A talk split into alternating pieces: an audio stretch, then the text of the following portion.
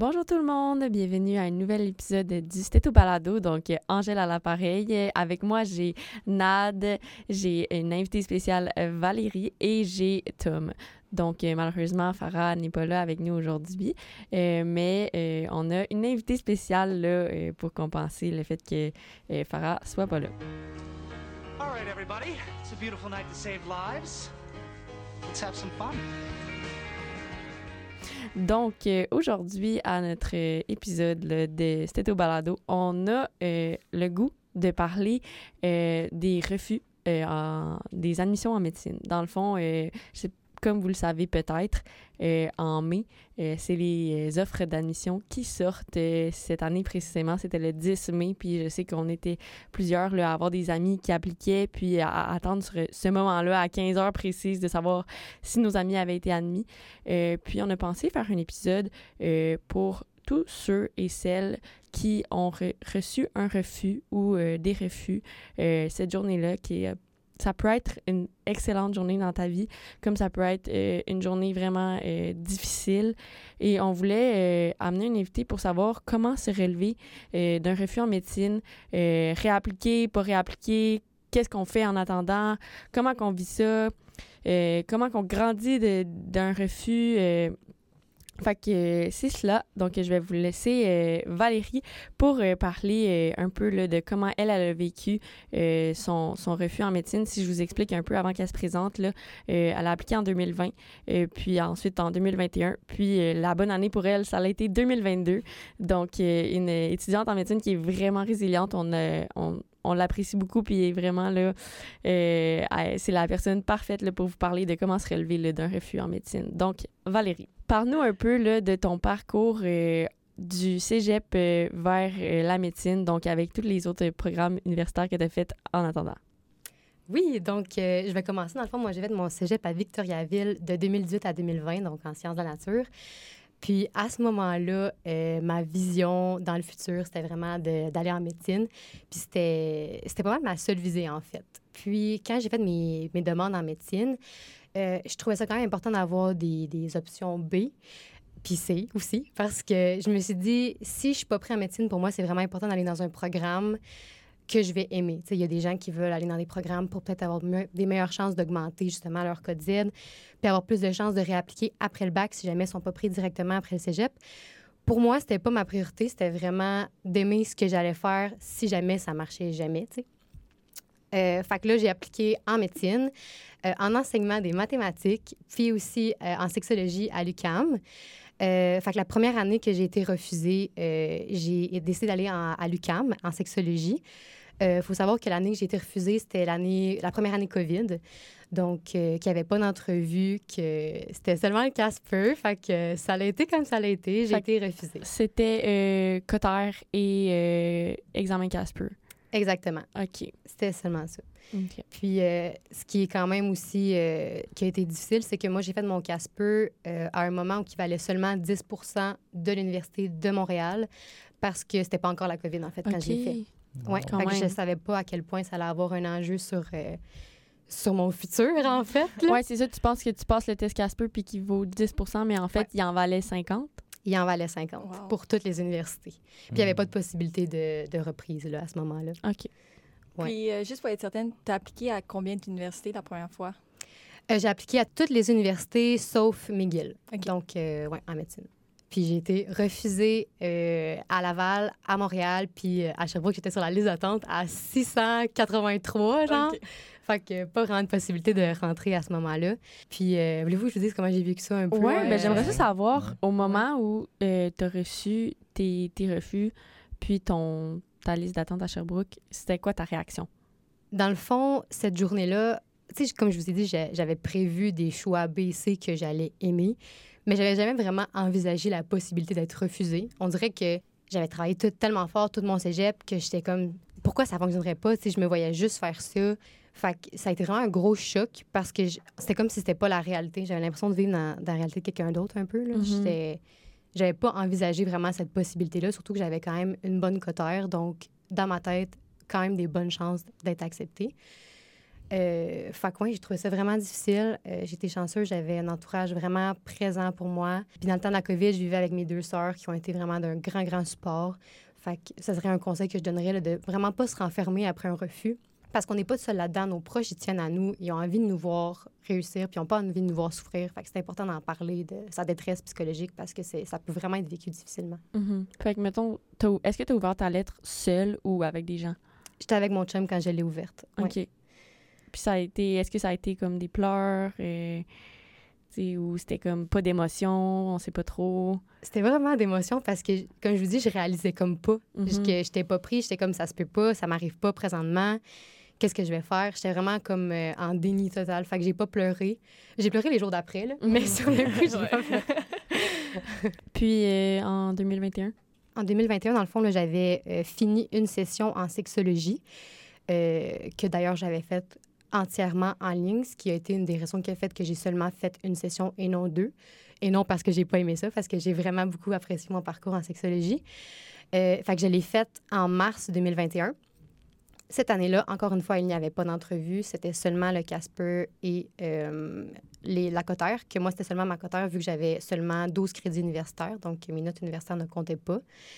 Euh, puis j'ai été encore refusée parce que les Casper, faut croire que c'est pas ma faute.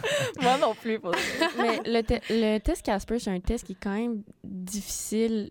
ben, c'est clair que le, le Casper, il y a ses lacunes. Comme les entrevues, je pense qu'ils ont ses lacunes. C'est une journée, toute ton émotion qu'il peut avoir dans cette journée-là. Tu es malade, euh, c'est quelque chose qui se passe dans ta famille.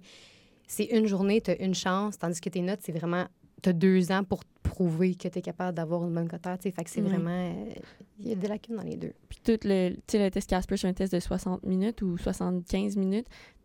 Tout peut chambouler en l'espace de 75 minutes, alors que les efforts pour euh, la coteur, c'est sur deux ans, même trois ans pour ceux qui le font en trois ans. Fait que ça peut être vraiment, vraiment chamboulant de voir tous ces efforts-là s'effondrer pour 75 minutes d'examen.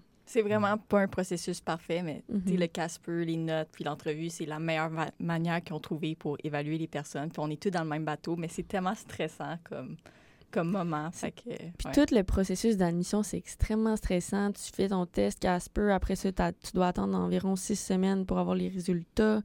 Après ça, tu as tes résultats, mais là, tu pas les résultats des, des admissions euh, pour les MEM.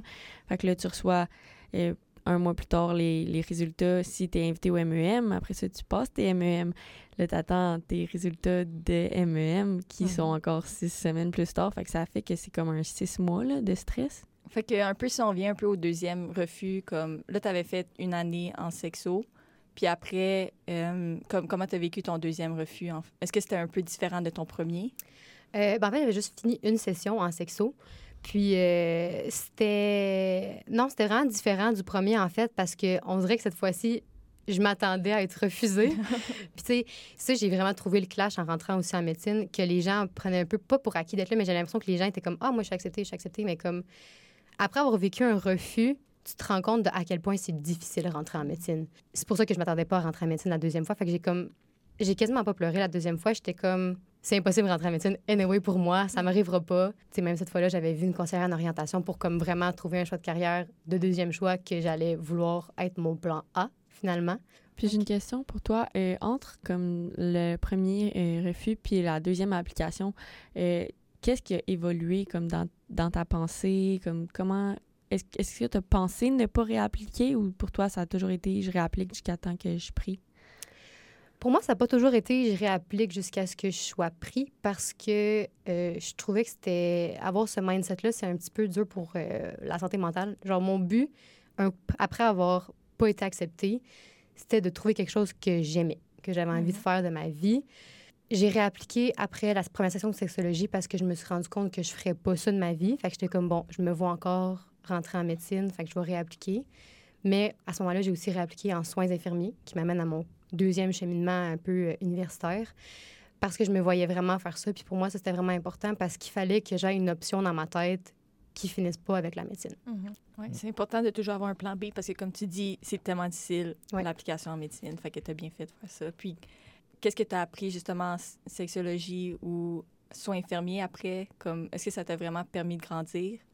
Pour vrai, en rétrospective, je suis vraiment grateful Mhm. de ne pas avoir été pris pendant deux ans en médecine. Comme ça sonne un peu spécial. J'ai des amis en troisième année. J'aurais pu vouloir être avec eux, mais non, je suis vraiment contente parce que j'ai tellement appris. Justement, j'ai tellement appris en sexologie. euh, ça a aidé mon couple, ça a aidé ma vie sexuelle, ça m'a aidé à aider mes amis dans leur vie sexuelle. Euh, les soins infirmiers m'ont appris à avoir un contact patient vraiment euh, grand. Des notions aussi que je réutilise en médecine qui me sont vraiment utiles. Puis, euh, non, Vraiment. ça m'a vraiment été. T'es une pro là, dans, dans certains Ah ouais. domaines et comme sait toutes ces affaires puis elle nous explique. Puis c'est ça qui est le fun en médecine, on en a déjà parlé un peu, mais d'avoir des gens qui ont différents backgrounds, Mhm. ça permet qu'on on grandit tous ensemble puis on se fait aider par, par nos collègues qui ont d'autres expériences. Ouais. Mhm. Puis euh, c'est intéressant que tu dis qu'aujourd'hui, tu réalises tout ce que ça t'a apporté, puis que tu es grateful for that. Mais au moment où tu étais à l'école, donc en sexo et en soins, est-ce que tu étais capable de profiter pleinement de ces programmes-là, puis de vraiment t'intéresser, ou tu avais tout le temps une espèce de, de petite déception, de pensée, de « Ah, j'aimerais ça être en médecine? Hmm. C'est une bonne question, en fait, parce que ça m'a vraiment éloignée de, de ma meilleure amie, en fait, qui est en troisième année actuellement. Peut-être que ça sonne égoïste dit comme ça, sauf que j'ai trouvé ça vraiment difficile de, de la côtoyer, étant acceptée, elle, en médecine et pas moi. Ça, ça, ça a été tout le temps un peu dans, dans, la- dans mon arrière-pensée, parce qu'elle était acceptée et pas moi. Ça nous a éloignés pendant un an et demi. En soins infirmiers, je dirais que c'était moins pire. Sinon, ouais. Pendant que j'étais en sexologie, ben, en fait, c'est parce qu'en sexologie, c'était en ligne. Fait que ça, ça a été difficile parce que je pense que n'importe quel programme en ligne, c'est difficile d'être 100 concentré dans ce programme-là. C'est pas des conditions idéales selon mes goûts à moi. Fait que ça, c'était plus difficile, mais je dirais qu'en soins infirmiers, vraiment 100% j'ai vécu mon programme, je me suis fait des amis, j'ai vraiment aimé ça. Puis je serais restée là si j'avais pas été acceptée en médecine cette année-là. Puis parle-nous un peu là, maintenant de ton processus d'admission 2022. Ouais. Dans le fond, ça, c'est l'affaire que j'ai vraiment passée entre les fleurs du tapis. Comme, vous pouvez pas faire deux ans puis euh, rentrer en médecine actuellement, sauf si vous pensez entre les fleurs du tapis comme moi, puis que vous faites seulement 12 crédits universitaires dans un programme. Parce que toutes les universités, dans le fond, tu peux appliquer en médecine si tu as moins de 12 crédits universitaires, donc pas 12, moins de 12. Sauf à Sherbrooke, que c'est moins de 15. Moi, j'en avais 12. Donc, en 2021, dans le fond, Ouais. en novembre, j'ai pu appliquer seulement à Sherbrooke avec mes 12 crédits universitaires en tant que collégial. Parce que quand j'ai appliqué en novembre, je n'avais encore cumulé aucun crédit en soins infirmiers, dans le fond. Fait que c'est comme ça que j'ai pu appliquer. Puis, honnêtement, j'ai appliqué en novembre en me disant, genre, je l'ai oublié. Quand j'ai reçu mon invitation au MEM, j'avais oublié que je m'étais inscrite en médecine parce que, sincèrement, c'était à quel point j'aimais mon programme en soins infirmiers. J'ai été extrêmement stressée. J'étais comme, ah, c'est vrai, j'ai fait une demande en médecine, moi. Puis là, j'ai été confrontée à l'idée de. J'avais la chance d'a- d'avoir les entrevues pour la première fois. Là, j'ai eu mes entrevues, ça s'est super bien déroulé. Pour ma part, c'est ça qui m'a aidé à rentrer en médecine. Finalement, mais j'ai pas été acceptée du premier coup. J'ai quand même été sur la liste d'attente, mais cette fois-ci, je n'étais pas 600. J'étais dans les 300. Fait que là, je savais qu'il y avait une chance, puis j'ai été acceptée justement à la deuxième ou troisième batch, justement, d'admission. Wow. Puis j'imagine que le fait que la dernière année, ben, en 2022, dans le fond, il y avait juste l'université de Sherbrooke. Comme tu savais que c'était la seule université qui t'offrait une place, comment, est-ce que ça t'a stressé? Est-ce que c'était comme un tout ou rien? Ça m'a pas stressé, en fait, ça m'a rassurée parce que moi, j'ai un chien chez moi, Roméo, euh, qu'on salue. Puis, euh, dans le fond, j'avais trouvé un appartement à Sherbrooke qui acceptait les chiens. Fait que pour moi, c'était comme, si ça fonctionne pas, je reste à Sherbrooke en soins infirmiers. Si ça marche, tant mieux, je reste dans mon appartement avec mon chien. J'étais comme, j'avais plus envie de vivre le stress de comme, ah, qu'est-ce que je fais avec les apparts si jamais. Je- on dirait que j'étais, c'était vraiment ça. Tu avais besoin d'une certaine stabilité, puis de savoir que tu pouvais rester à Sherbrooke, c'était rassurant. Ouais. Parce que j'imagine que c'est ça, de changer, faire un an dans un programme, puis là, changer de ville, changer d'amis, changer d'appart, puis aussi quand tu es dans une relation qui va être à distance. C'est- C'est tout ça là, qu'il faut tenir en ligne de compte aussi. Là. Si jamais, euh, dans le cas hypothétique où tu avais encore été refusé, qu'est-ce que tu aurais fait? C'est une bonne question. J'aurais continué euh, mon bac en soins infirmiers, donc ça, c'est trois ans. Puis ce qui m'intéressait vraiment beaucoup, que je me suis rendu compte, c'est que j'aurais aimé ça faire de la médico-esthétique. Fait que euh, faire des injections de lèvres, des trucs comme ça en tant qu'infirmière. Ou bien, j'aime beaucoup ça, les plaies. Et oui, je suis témoin. Fait que peut-être euh, stomothérapeute ou quelque chose comme ça, j'aurais bien aimé ça. Ouais. Ah, c'est intéressant. Puis est-ce que ces passions-là là, de- d'infirmière, tu les trouves un petit peu dans les spécialités de médecine qui t'intéressent? Oui. Ben, moi, la médecine de famille, ça m'intéresse beaucoup. Mhm. Puis euh, le contact patient, euh, quand tu es une infirmière, souvent, tu es beaucoup plus proche du patient que quand tu es médecin, quand tu n'es pas médecin de famille. Médecin de famille, ça te permet d'être très proche de tes patients. Fait que moi, cette proximité-là, euh, je la recherche vraiment dans, dans mon futur. OK. Puis tu as eu comme le regard euh, un peu là, de l'infirmière en stage, puis le regard du médecin maintenant quand on apprend un peu maintenant aussi en stage. Comment ça a changé ta vision comme le système de santé d'avoir été à la fois stagiaire en soins infirmiers puis stagiaire en médecine? C'est vraiment différent parce qu'en stage en soins infirmiers, on avait beaucoup plus de responsabilités que comparativement maintenant qu'on est seulement en observation, là, quand on a des stages. C'est juste tellement différent parce que c'est pas... C'est les tâches qui sont données aux médecins puis à l'infirmière sont juste vraiment différentes. Quoique, il y a quand même une certaine part d'évaluation que les infirmières ont, que je suis contente que dans notre programme, on mette vraiment l'emphase à comme l'interdisciplinarité parce que c'est ça dans la réalité. Puis euh, les infirmières, c'est les yeux des médecins très souvent à l'hôpital. Fait que ça, j'ai revu ça dans notre programme en médecine. Fait que j'ai pas vraiment ressenti de, de clash entre les deux stages, qui étaient Mhm. juste vraiment différents. Maintenant, plus ce côté études comme soins infirmiers puis médecine, qu'est-ce qui est similaire, qu'est-ce qui est différent? Est-ce que tu trouves qu'un est plus difficile que l'autre? Oui, il y en a un plus difficile que l'autre. Médecine, c'est plus difficile.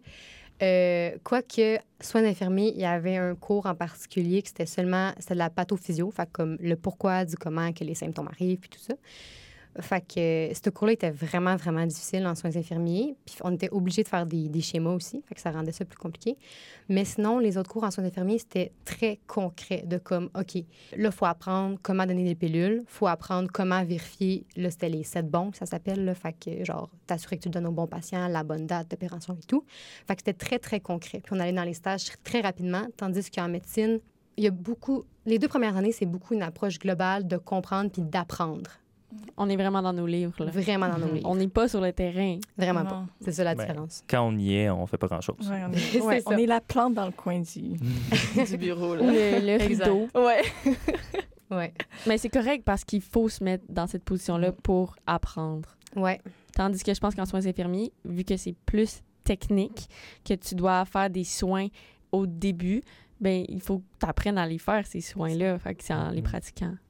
Exact. Je pense que les deux domaines, c'est des études vraiment difficiles, c'est juste c'est vraiment différent. Puis Mhm. c'est sûr, ça t'a apporté énormément. Puis j'ai vraiment trouvé ça intéressant. Tu dis que tu étais un peu grateful d'avoir été refusé, comme c'est un peu comme ironique, mais c'est vrai que ça t'a tellement permis de grandir. Mais j'aime ça être dans ton cours, parce que, dans ton groupe, parce que pour de vrai, tu nous dis des choses, je suis comme, ah, c'est bien. Ouais. Notamment sur les plaies. Lorsqu'on apprenait sur les ulcères, j'ai énormément appris grâce à Val, donc Ouais. euh, c'est le fun. J'aimerais ça qu'on parle un peu sur le fait que euh, tu dis que tu es grateful un peu d'avoir été euh, refusé en médecine. Euh, Je sais qu'on a parlé un peu de qu'est-ce que tu as appris et tout ça, mais vraiment, c'est quoi que ces deux ans-là t'ont offert? Je peux parler de sexologie en premier. Fun fact, moi puis mon chum, on s'est laissé quand j'étais dans ma session de sexologie. Puis euh, ça l'a sauvé mon couple, honnêtement, la sexologie. Je pense qu'il y a des grandes, grandes lacunes euh, dans l'enseignement euh, sur la sexologie. Je sais pas pour vous, mais moi, ma seule éducation sexuelle euh, au secondaire, c'était pas mal juste de la pornographie. Tu sais, j'ai pas eu l'éducation sexuelle de mes parents ni de l'école. Fait que j'avais pas de modèle. Je suis rentrée en sexologie en recherche de modèles de santé sexuelle, de santé amoureuse. J'ai tellement appris, puis je pense que tous les étudiants au secondaire devraient avoir des cours similaires à ceux que j'ai eus parce que tu sais, une relation saine, c'est pas seulement quelqu'un qui se fait pas battre, c'est aussi quelqu'un qui sait communiquer, quelqu'un qui va dire tel quel ses émotions, quelqu'un qui va être capable de valider les émotions des autres. C'était très, très euh, bien pour mon cheminement, puis même dans mes relations interpersonnelles, pas juste avec mon, mon chum, dans le fond, euh, Ça t'a fait grandir. vraiment. Puis sinon, euh, soins infirmiers, là, je dirais que ça m'a créé des amitiés, premièrement. J'ai fait des amis que je vais probablement garder toute ma vie. Puis j'ai énormément appris. Puis euh, je pense que le contact que j'ai eu avec les patients, c'est quelque chose que peut-être qui est plus difficile à, à aller rechercher en médecine. Fait que je suis contente de l'avoir euh, eu. Je suis curieux de savoir comment ça s'est passé ta première journée, mettons, aux intégrations en médecine, quand tu es rentré pour la première fois à la même université où tu étais en soins, mais là, tu rentres à la même place, mais en tant qu'étudiant en médecine. C'était bizarre. Je sais pas comment dire. J'étais tellement contente d'être là, tout en ayant l'arrière-pensée que je méritais pas d'être là. C'est pas mal. J'ai eu ce sentiment-là pendant euh, pas mal toute ma première session, puis même encore des fois aujourd'hui. Je pense que peut-être vous autres aussi, des fois, le syndrome de l'imposteur un peu. Je pense qu'on l'a tous Ouais, un peu fois. je suis d'accord. Ouais, surtout que j'ai été refusée deux fois. J'étais comme, qu'est-ce qui fait que, tu sais, je suis pas si différente qu'il y a deux ans. Là, je suis acceptée. Tu sais, je me dis, il y a pas grand-chose qui me diffère, moi, de quelqu'un qui a été refusé cette année, là. Fait que j'avais vraiment l'impression de, de pas mériter ma place, mais tout en étant très contente d'être là. Puis euh, avoir le meilleur déguisement de mon équipe, ça, j'étais très contente. Je pense qu'il y a énormément de candidats en médecine et il y a énormément d'excellents candidats qui sont refusés malheureusement à cause qu'il n'y a pas beaucoup de place. Puis euh, c'est ça, je pense que quand on rentre en médecine, c'est difficile d'être comme OK, mais un peu le pourquoi moi, genre pourquoi pourquoi pas mon amie qui a été refusée est aussi belle, fine et intelligente que moi, mais c'est moi, elle elle pleure parce qu'elle a été refusée, c'est comme un peu de de se questionner. Mais je pense que ça t'a fait aussi réaliser la chance que tu avais d'être là. Puis t'es arrivé à tes cours avec une vision un peu différente de comme tu regardes la faculté de médecine puis t'es genre wow, ok, je vais travailler vraiment fort puis ça va être difficile, mais comme je suis chanceuse d'être là. Mhm. Mm. Puis, tu sais, avec un, un refus, faut pas, genre, se définir par ce refus-là parce que tu peux être une personne extraordinaire, mais il y a tellement de bons candidats que, ils doivent refuser certaines personnes. Ouais. Absolument. On n'est pas un, un chiffre puis on n'est Mhm. pas un refus. Mhm. On n'est pas une cotère, on n'est pas un score MEM ou un score Casper. Là. On est une personne. Puis je pense qu'il faut se dissocier de ça parce qu'un un refus, ça détermine aucunement ta valeur en tant que personne. Un mauvais score Casper, ça détermine pas ta valeur en tant que personne. Un mauvais score MEM non plus. C'est des mauvaises journées, des... juste la façon dont on répond à une question, ça peut donner un très mauvais score comme ça peut donner un bon score. Fait que c'est de prendre aussi tout ça là, en ligne de compte. Mhm. Mm. Puis tantôt, tu avais parlé euh, d'un conseil que tu pourrais donner, dans le fond, à- aux personnes qui vivaient un refus, qui était de s'entourer de, de son entourage, puis de pas cacher ça, puis vraiment de communiquer sur ses émotions par rapport au refus. Est-ce que t'as- tu pourrais avoir d'autres conseils pour des gens qui pourraient vivre un refus? Euh, oui, mais je n'ai parlé un petit peu, là, mais vraiment, là, je trouve ça, je trouve que c'est vraiment important que quand tu fais tes demandes d'admission, tes deuxièmes choix soient des vrais deuxièmes choix. Parce que si tu choisis en fonction de vouloir augmenter ta codette puis réappliquer dans le futur, ça peut être une bonne option, mais comme j'ai dit, c'est tellement difficile de rentrer en médecine qu'il n'y a rien qui te garantit que ça, ça va te permettre de Mhm. rentrer. Fait que si tu as fait un bac de trois ans, puis que tu n'es pas accepté en médecine, si tu n'as pas envie de faire ce que tu as fait avec ton bac, c'est plate un peu. Il faut que tu recommences puis tout. Là.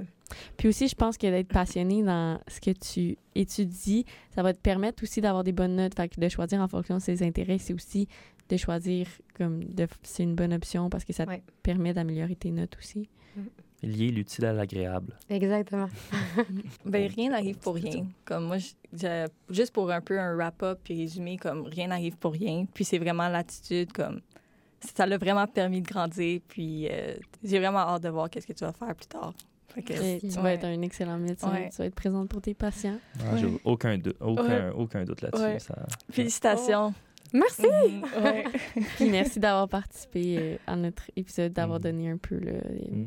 Ton, ton histoire. hein. C'est pas facile de, de se révéler comme ça, mais tu l'as vraiment bien fait. Ben, merci beaucoup. Merci de m'avoir invité. Je suis vraiment contente d'être venue. Ça fait plaisir. Plaisir est le nôtre. Ouais. Juste un petit dernier mot de la fin avant les questions en rafale.